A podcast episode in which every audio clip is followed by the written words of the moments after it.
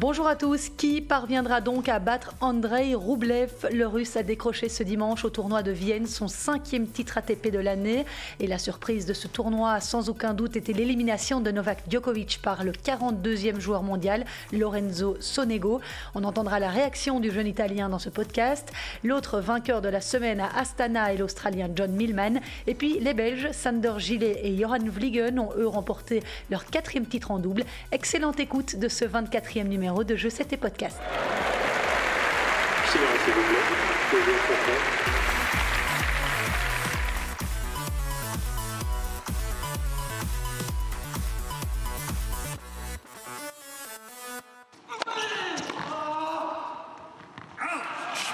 He's done it. Andrei Roublev a donc décroché dimanche à Vienne le septième titre ATP de sa carrière en battant Lorenzo Sonego sur un double 6-4. Il s'agit du cinquième titre cette saison pour le Russe de 23 ans, le troisième consécutif dans un ATP 500. Il devient ainsi le joueur le plus titré en 2020 devant Novak Djokovic. Sacré compétiteur ce Roublev dont la dernière finale perdue remonte à Hambourg en 2019. Le Russe huitième au classement mondial a gagné le tournoi sans une seule fois perdre son service et en ne concédant que 4 balles de break tout au long de la semaine. Et pourtant, le tableau était relevé pour un ATP 500 avec 6 membres du top 10 présents. Lui était cinquième tête de série, mais c'est vrai qu'il a bénéficié d'un premier tour facile contre un qualifié, Norbert Gombos, et puis de deux abandons, celui de Yannick Sinner au deuxième tour, blessé au pied, et celui de Kevin Anderson en demi-finale. En quart de finale, Roublev s'était débarrassé du chouchou du public, Dominique Thiem, victoire 7-5, 6-2. L'Autrichien a expliqué après le match avoir souffert d'une grosse ampoule sous le pied gauche dans la seconde manche, mais cela n'efface en rien le mérite de Roublev qui en finale a su faire le break dans chaque set pour imposer sa loi à son adversaire. Cette victoire au tournoi de Vienne est aussi synonyme de qualification pour le Masters de Londres pour Andrei Roublev. Il ne reste donc plus qu'un ticket à distribuer. Ce sera probablement pour Schwartzmann, mieux placé avec 410 points d'avance sur Matteo Berrettini.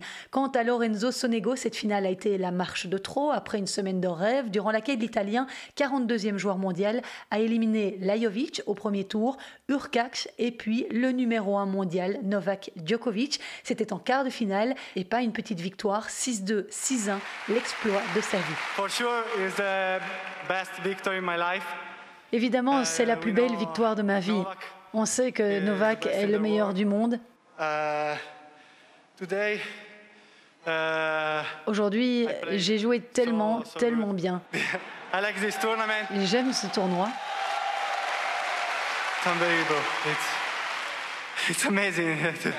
C'est incroyable, c'est étonnant. Je ne sais pas, oui, j'ai joué le meilleur match de ma vie. Je ne sais pas quoi dire. Et on entend dans sa voix toute l'incrédulité de Lorenzo Sonego qui, au tour d'après en demi-finale, s'est défait du Britannique Dan Evans, en forme pour l'instant, puisqu'il était aussi en demi-finale à Anvers la semaine passée. Ce dimanche, c'était donc la deuxième finale sur le circuit pour l'Italien, qui va grimper de 10 places au classement lundi. Il sera 32e, lui qui a débuté l'année à la 52e place. Rappelons que Lorenzo Sonego doit sa présence dans le tableau final à un repêchage. Il est d'ailleurs le premier lucky loser à battre Novak Djokovic, le numéro 1 mondial a quant à lui subi l'une des plus lourdes défaites de sa carrière. Le Serbe, qui a pris trois jeux, n'avait jamais marqué aussi peu de jeux dans un match en deux sets gagnants. Celui-ci a réagi sur le site de l'ATP. Il m'a balayé hors du cours. Tout simplement, il a été meilleur dans tous les secteurs du jeu. Il a incontestablement mérité ce résultat. C'était un assez mauvais match de ma part, mais étonnant de son côté. Il s'agit seulement du deuxième échec hein, de Djoko cette saison, après celui subi en finale de Roland Garros contre Rafael Nadal il y a trois semaines. Il avait aussi perdu par disqualification à l'US Open, on s'en souvient. Sa dernière défaite contre un joueur classé aussi bas remonte au printemps 2018. Il avait été battu en quart de finale de Roland Garros par un autre Italien, Marco Cecchinato, alors classé 72e. Alors sur les réseaux sociaux, certains observateurs ont affirmé que Djoko, après avoir assuré sa place de numéro 1 mondial en se qualifiant pour les quarts à Vienne, n'avait pas vraiment jouer ce match contre Sonego, qui n'était pas motivé. On sait hein, que c'est clairement pour s'assurer de terminer l'année numéro 1 mondiale que le Serbe participait au tournoi de Vienne, où il n'avait pas joué depuis 2007, car en théorie, Novak Djokovic ne peut plus être rejoint au sommet de la hiérarchie mondiale par son dauphin Rafael Nadal, à moins que l'Espagnol n'accepte une invitation pour le tournoi de Sofia, programmé entre le 8 et le 14 novembre, soit juste après le Masters de Paris, auquel Nadal a prévu de participer. C'est très peu probable, évidemment, que l'Espagnol enchaîne. En tout cas, en s'inclinant en quart de finale à Vienne, Djokovic a manqué une occasion de s'assurer dès cette semaine cette place sur le toit de la planète tennis qui lui aurait été promise s'il avait remporté le tournoi. Un objectif que Nollet avait clairement exprimé lors de son interview de début de tournoi. Il y avait une opportunité pour moi de gagner des points supplémentaires dans la course au classement pour terminer numéro un mondial cette saison, mais aussi dans la perspective de remporter cette course historique. Il est évident que c'était l'une des raisons pour lesquelles je venais à Vienne. Je vais essayer de gagner le plus de matchs possible. Je sais que j'ai besoin de quelques victoires avant d'être assuré de cette place. J'espère que j'en serai capable. C'est un des principaux objectifs. Et s'il termine pour la sixième fois en tête du classement ATP à l'issue de la saison, le Serbe égalera le record de l'Américain Pete Sampras. Nadal et Roger Federer n'ont eux accompli cette performance qu'à cinq reprises. Pete was someone I was looking up to when I was growing up. Pete était quelqu'un que j'admirais quand j'étais jeune et égaler son record serait définitivement un rêve qui se réalise. Avec un peu de chance, j'y arriverai et je continuerai à travailler pour être un meilleur joueur, pour connaître encore des succès et écrire plus de records dans ce jeu et ce sport que j'aime de tout mon cœur.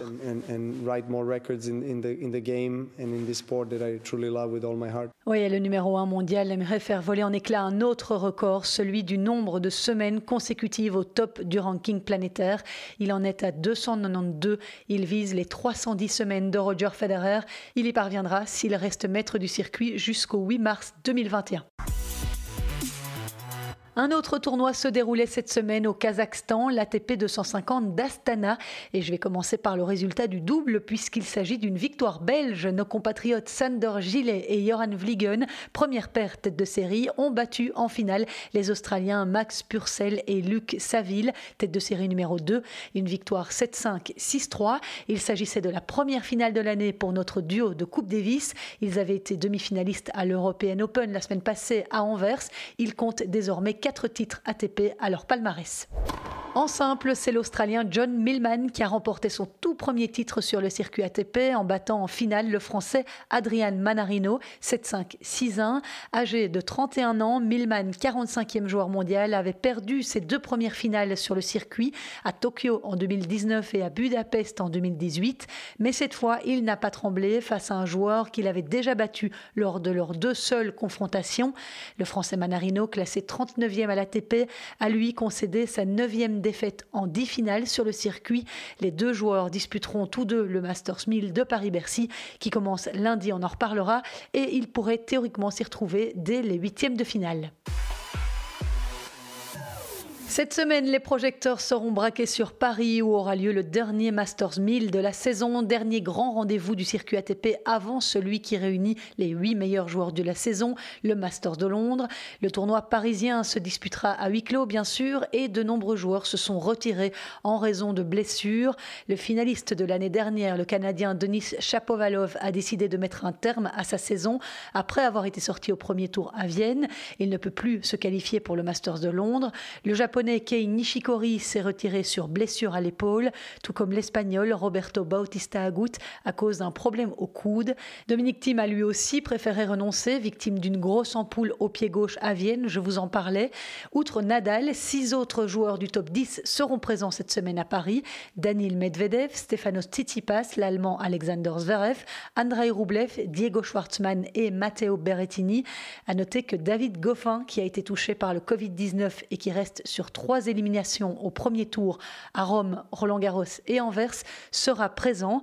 Huitième tête de série, le Liégeois a été placé dans le premier quart du tableau. Il a été dispensé du premier tour, comme les autres sept joueurs les mieux classés. Au deuxième tour, David Goffin sera opposé à un qualifié.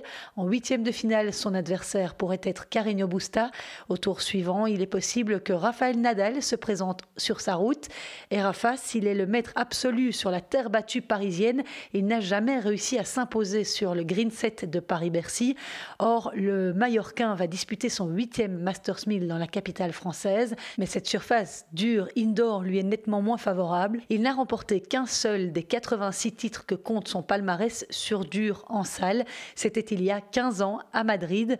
S'il s'impose, il égalera le nombre de titres en Masters 1000 de Djokovic, soit 36. Le Serbe, lui, a renoncé à jouer à Paris cette année. Il ne peut en effet y gagner aucun point vu la modification du classement ATP suite à la pandémie. Et une petite anecdote amusante à vous partager à propos de Rafael Nadal entre Roland Garros et Paris-Bercy. L'Espagnol a pris le temps de souffler un tout petit peu, enfin si on peut dire, parce qu'il a quand même participé à un tournoi, mais de golf. Et le numéro 2 mondial a brillé puisqu'il a terminé sixième du championnat des Baléares sur son île natale de Majorque, un tournoi qui était ouvert aux amateurs et aux professionnels. Il a terminé à 10 coups du vainqueur, l'Espagnol Sébastien Garcia. Le voilà en tout cas en pleine confiance sur ce terrain-là aussi. L'heure des infos en bref a sonné et la première relève plus de l'info people. Sacha Zverev va être papa. L'ex-compagne du joueur allemand Brenda Patea a annoncé publiquement la nouvelle sur Instagram cette semaine. Je suis enceinte de 20 semaines et j'attends un enfant d'Alex, précisant toutefois qu'elle ne partagerait pas la garde de leur futur enfant. Le couple s'est séparé au mois d'août. Sacha Zverev a répondu à son ex-petite amie via ses réseaux sociaux. Les derniers jours ont été assez difficiles pour moi. Je serai père à 23 ans et j'ai j'ai vraiment hâte de voir l'enfant. Même si Brenda et moi ne sommes plus ensemble, nous avons une bonne relation et je serai à la hauteur de ma responsabilité de père, mais je ne veux pas en dire plus en public à propos d'un sujet d'ordre privé. Je suis sûre que Brenda et moi pouvons gérer cela sans impliquer les médias. L'Allemand a également tenu à apporter des précisions sur une autre affaire qu'il l'a visée jeudi, des accusations de son ex-petite amie Olga Sharipova. Celle-ci a expliqué sur Instagram avoir été étranglée avec un oreiller à New York l'année dernière par Sacha Zverev qui lui avait cogné la tête contre un mur. L'Allemand a insisté sur le fait que les allégations étaient infondées et l'ont rendu très triste. Nous avons eu une relation mais elle s'est terminée il y a longtemps. Je ne sais pas pourquoi Olga porte ces accusations maintenant. J'espère vraiment que tous les deux nous trouverons un moyen de nous réconcilier de manière raisonnable et respectueuse. La réponse de la Russe n'a pas tardé. Je ne sais pas si tu as écrit cela ou si quelqu'un gère ton compte Instagram, mais à ce jour, tu n'as pas eu le courage de t'expliquer directement avec moi parce que je ne mens pas et nous le savons tous les deux. Je vous épargne la fin du poste, mais on le sait, les réseaux sociaux sont une arme à double tranchant et seule une enquête permettra de faire la lumière sur cette sombre affaire. Sacha Zverev traverse une bien rude fin de saison en tout cas. Des bonnes nouvelles en provenance de Suisse. D'après un internaute sur Twitter, Roger Federer se serait entraîné chez lui sur la même surface que l'Open d'Australie. Opéré du genou à deux reprises cette année, Federer a comme grand objectif un retour à Melbourne en janvier après un an d'absence. Voilà qui peut nous permettre de rêver. Kiki Bertens, neuvième joueuse mondiale, a elle été opérée du tendon d'Achille. Elle sera absente plusieurs mois et manquera l'Open d'Australie. La néerlandaise l'a annoncé mardi via son compte Instagram. La seule possibilité pour moi de jouer sans douleur et de retirer le maximum des entraînements et des matchs était de me faire opérer. Voilà ce qu'elle déclare sous une photo d'elle sur son lit d'hôpital. Kiki Bertens, 28 ans, n'a plus joué depuis Roland Garros où elle a été sortie en huitième de finale. La Roumaine Simona Alep, numéro 2 mondiale, a annoncé samedi sur son compte Twitter qu'elle avait été testée positive au coronavirus, mais qu'elle ressentait seulement de légers symptômes. Encore deux résultats belges sur le circuit secondaire avant de vous quitter. Grete Minen, 114e joueuse mondiale, a été jusqu'en demi-finale du tournoi de Tyler cette semaine aux États-Unis. La Belge de 24 ans a été battue par l'américaine Anne Lee en demi-finale sur un double 7-5. Marie Benoît, deuxième belge engagée, n'a pas franchi le cap des qualifications. Chez les messieurs, Kimmer Koppejans, 176e joueur à l'ATP, a été éliminé au premier tour du Challenger de Hambourg. Le numéro 2 belge a été impuissant face à l'Allemand Yannick Madden, 166e. Il s'est incliné 6-0, 6-1. Et c'est sur ces infos que je vous laisse. J'espère que ce résumé de l'actu de la semaine vous a plu. N'hésitez jamais à me laisser vos commentaires, encouragements, suggestions sur mes réseaux sociaux, Instagram, Twitter, Facebook, Je 7 et podcast.